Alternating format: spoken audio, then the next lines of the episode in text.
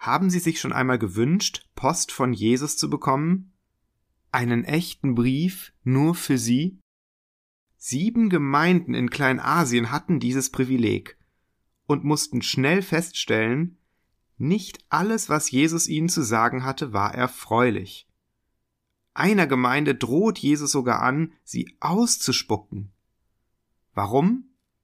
Das klären wir heute bei Bibel Plus.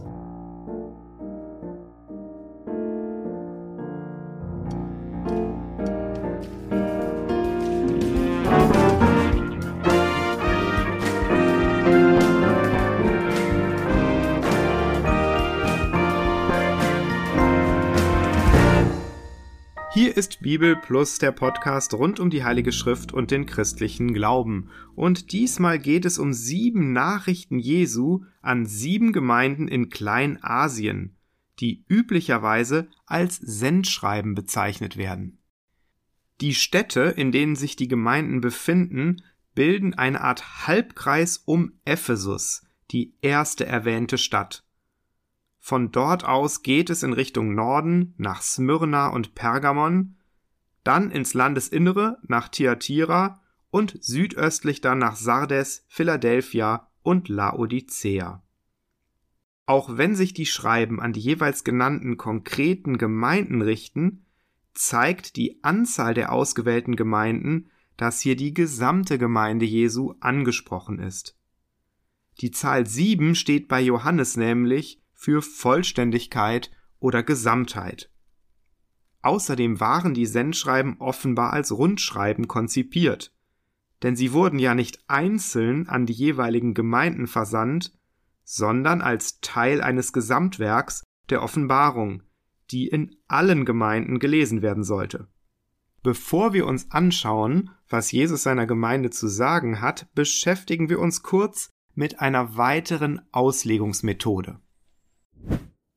Etwa seit dem Mittelalter gibt es Ausleger, die die Sendschreiben auf die Zeitalter der Welt- und Kirchengeschichte deuten. Sie sollen also eine Art prophetischen Charakter haben. Johannes Koch, ein protestantischer Theologe, der im 17. Jahrhundert wirkte, gliederte die Kirchengeschichte anhand der Sendschreiben in sieben Perioden. Ephesus stand für die Urgemeinde, die Kirche der Apostel. Das letzte Zeitalter, das laut Koch gerade angebrochen war, wird durch die Gemeinde in Laodicea symbolisiert. Für Koch verhieß das eine Blütezeit des Christentums, in der sich auch Juden und Muslime dem Glauben an Jesus zuwenden. Der Calvinist Thomas Brightman deutete Laodicea auf die anglikanische Kirche des 17. Jahrhunderts. Ganz anders sah das der amerikanische Theologe Scofield, nachdem Laodicea für die lauwarme, mehr oder weniger abgefallene Namenschristenheit seiner Zeit stand. Und hier sehen wir auch das größte Problem dieser Auslegungsmethode. Jeder Ausleger bewertet die Kirchengeschichte aus seiner eigenen, sehr speziellen Perspektive.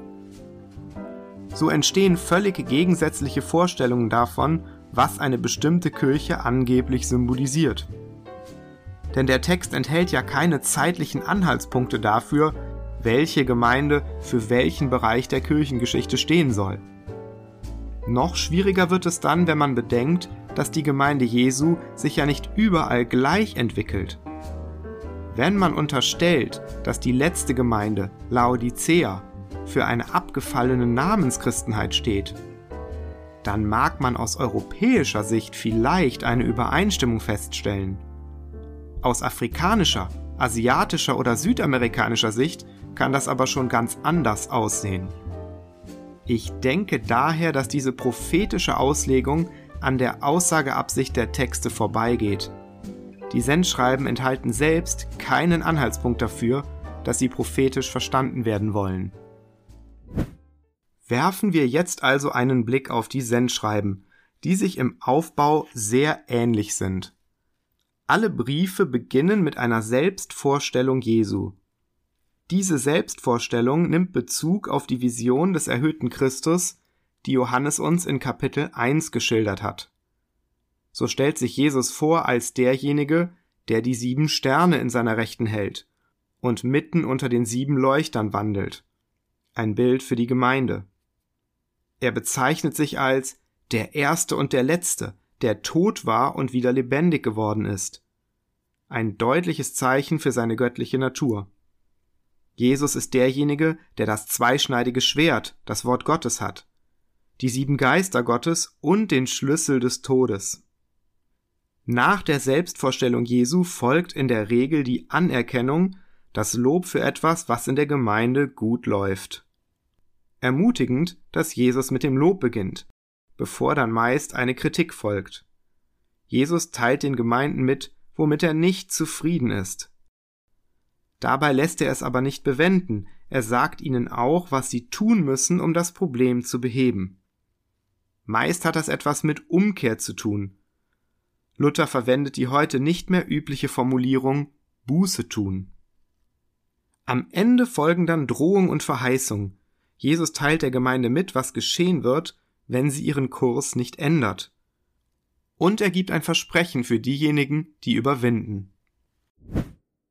Außer diesem gemeinsamen Aufbau haben die Sendschreiben auch immer wiederkehrende Elemente. Sie beginnen alle mit dem Satz Dem Engel der Gemeinde schreibe, das sagt der, gefolgt von der Selbstvorstellung Jesu. Ausleger diskutieren seit langem, wer mit dem Engel der Gemeinde gemeint sein könnte. Von der Wortbedeutung her liegt eigentlich ein überirdisches, himmlisches Wesen nahe, denn so wird Angelos sonst bei Johannes gebraucht. Inhaltlich scheint das aber ein merkwürdiges Ergebnis zu sein. Es liegt daher wohl trotz des Wortlauts näher, unter Engel einen Repräsentanten der Gemeinde zu verstehen. Vielleicht den Gemeindevorsteher, an den der Brief stellvertretend für die gesamte Gemeinde gerichtet ist. Ein weiteres sich wiederholendes Element ist das Versprechen an die Überwinder. Ihnen verspricht Jesus Teilhabe am Baum des Lebens, Sicherheit vor dem zweiten Tod, einen neuen Namen, Macht über die Völker, weiße Kleider und sogar das Sitzen auf seinem Thron. Besonders unterstrichen wird die Dringlichkeit der Botschaft durch die immer wieder wiederholte Formel Wer Ohren hat, der höre, was der Geist den Gemeinden sagt. Hier wird noch einmal deutlich, dass die Botschaft für alle Gemeinden gilt und dass sie nicht von Johannes kommt, sondern direkt von Gottes Geist. Und damit wird es jetzt Zeit, uns anzuschauen, was Jesus seinen Gemeinden sagen möchte. Wir dürfen annehmen, dass es jetzt um die Dinge geht, die ihm wirklich wichtig sind. Was lobt er also? Hören wir den Brief an die Gemeinde in Ephesus. Ich kenne deine Werke und deine Mühsal und deine Geduld und weiß, dass du die Bösen nicht ertragen kannst und du hast die geprüft, die sagen, sie seien Apostel und sind's nicht, und hast sie als Lügner befunden, und hast Geduld und hast um meines Namens willen die Last getragen und bist nicht müde geworden. Jesus lobt die Werke der Gemeinde, ihre Geduld und auch das Bewahren der richtigen Lehre. Ganz ähnlich klingt das Lob an die Gemeinde in Thyatira. In Pergamon hebt Jesus das Festhalten an seinem Namen auch unter großer Bedrängnis hervor. Philadelphia erhält eine besonders schöne Anerkennung. Ich kenne deine Werke. Siehe, ich habe vor dir eine Tür aufgetan und niemand kann sie zuschließen, denn du hast eine kleine Kraft und hast mein Wort bewahrt und hast meinen Namen nicht verleugnet. Wir sind heute oft beeindruckt von großen Zahlen, großem Reichtum, großem Erfolg. Jesus ist mehr davon beeindruckt, dass sein Wort bewahrt und sein Name nicht verleugnet wird. Dann reicht auch eine kleine Kraft, damit Jesus eine Tür aufschließt, die niemand zuschließen kann. Umgekehrt spart Jesus nicht mit Kritik an Gemeinden, die sich zwar für reich und einflussreich halten, in den Augen Jesu aber elend und jämmerlich sind. Die Gemeinde in Ephesus muss sich anhören, dass sie bei all ihren Bemühungen die erste Liebe zu Jesus aus den Augen verloren hat. Und in Pergamon gibt es offenbar zu viele Kompromisse. Du hast Leute dort, die sich an die Lehren Bileams halten, der den Balak lehrte, ein Ärgernis aufzurichten vor den Israeliten, vom Götzenopfer zu essen und Hurerei zu treiben. So hast du auch Leute, die sich in gleicher Weise an die Lehre der Nikolaiten halten. Zweimal wird diese Lehre der Nikolaiten von Jesus negativ erwähnt. Wir wissen nicht viel Konkretes über diese Nikolaiten. Victorinus von Pettau, ein Bischof, der im dritten Jahrhundert nach Christus lebte und unter Kaiser Diokletian hingerichtet wurde, hat uns in seinem Kommentar zur Offenbarung überliefert, dass diese Lehre auf einen Bischof Nikolaus zurückgehen soll. Hippolyt von Rom behauptet, es handele sich bei diesem Nikolaus um den in Apostelgeschichte 6 genannten Diakon aus Antiochia. Dieser Nikolaus soll gelehrt haben, dass Götzenopferfleisch einem Exorzismus unterzogen werden soll, damit es gegessen werden kann, und dass ein jeder, der Unzucht getrieben hat, am achten Tage Frieden empfange. Für diese Auffassung spricht, dass die Lehre der Nikolaiten von Jesus in Verbindung mit der Lehre Bileams genannt wird, bei der es ebenfalls um Götzenopfer und Unzucht ging. Die Nikolaiten bagatellisierten diese Dinge offenbar und sprachen sich für entsprechende Kompromisse mit der heidnischen Umwelt aus. Jesus warnt vor dieser Lehre. Ein weiteres Problem, das Jesus anspricht, betrifft den Unterschied zwischen dem äußeren Erscheinungsbild der Gemeinden und dem inneren Leben. Sardes etwa muss sich Folgendes anhören. Du hast den Namen, dass du lebst, und bist tot. Werde wach und stärke das andere, das schon sterben wollte, denn ich habe deine Werke nicht als vollkommen befunden vor meinem Gott. So denke nun daran, wie du empfangen und gehört hast, und halte es fest und tue Buße. Auch in der Gemeinde in Laodicea fallen Selbst- und Fremdwahrnehmung weit auseinander. Die Gemeinde hält sich offenbar für reich und meint, sie habe mehr als genug. Jesus dagegen erklärt, sie sei elend und jämmerlich und droht, die Gemeinde auszuspucken. Sie ist weder kalt noch heiß, so sein Vorwurf, und als lauwarme Gemeinde nicht zu gebrauchen. Für Jesus zählt nicht die Erfolgsbilanz der Gemeinde im Hinblick auf zahlenmäßiges Wachstum oder Reichtum. Für ihn zählt Treue, Liebe und Festhalten an seinem Wort. Übrigens, Historiker haben in den Sendschreiben viele Anspielungen auf die tatsächlichen Umstände der genannten Städte im ersten Jahrhundert nach Christus gefunden. Das unterstreicht die Glaubhaftigkeit der Texte. Pergamum zum Beispiel war bekannt für seinen dunklen Granit, aus denen viele bekannte Gebäude der Stadt errichtet wurden. Für Inschriften wurde dann weißer Marmor verwendet. Der weiße Stein, den Jesus den Überwindern verspricht, könnte eine Anspielung darauf sein. Smyrna wiederum war berühmt für seine Spiele, bei denen der Sieger einen Kranz erhielt. Der Siegeskranz des Lebens, den Jesus den dortigen Überwindern verspricht, könnte darauf anspielen. Der Wohlstand in Sardes beruhte auf dem Handel mit Stoffen und Wollwaren, was erklären könnte, wieso Jesus hier das Bild von weißen Kleidern verwendet. Laodicea schließlich verfügte über eine bekannte medizinische Schule. Zudem bezog es seine Wasserversorgung aus Hierapolis, das über heiße Quellen verfügte. Zu dem Zeitpunkt, an dem das Wasser in Laodicea ankam, war es nur noch lauwarm. Das Reden Jesu über den lauwarmen Zustand der Gemeinde und sein Angebot, ihr Augensalbe zur Verfügung zu stellen, könnten auf diese lokalen Gegebenheiten Bezug nehmen. Die Briefe enden mit einer Verheißung an die Sieger, die Überwinder.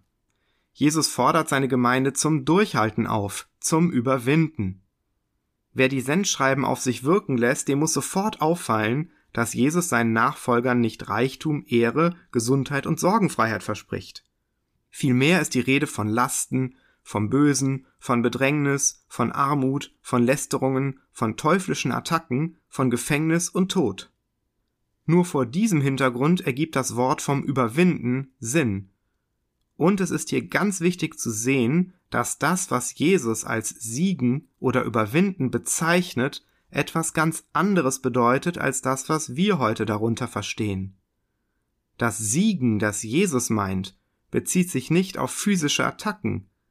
Die Gemeinde soll ihre Verfolger nicht angreifen, soll Ungläubige nicht attackieren oder schlecht behandeln. Im Gegenteil, der Sieg, den Jesus im Sinn hat, besteht darin, die Ungerechtigkeiten und Leiden still zu ertragen und dabei am Glauben an Gott und an der Hoffnung auf die letztendliche Rechtfertigung und Gerechtigkeit festzuhalten. Auf diese Weise nämlich hat auch Jesus selbst gesiegt, durch sein Leiden und Sterben am Kreuz. Soweit ein kurzer Überblick über die Sendschreiben.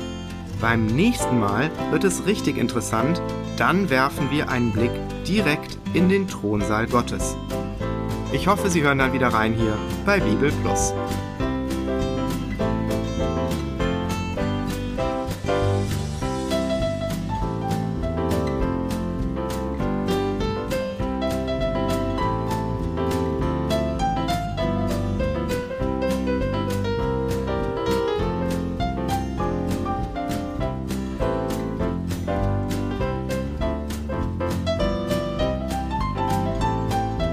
Das war Bibel Plus, der Podcast rund um die Heilige Schrift und den christlichen Glauben.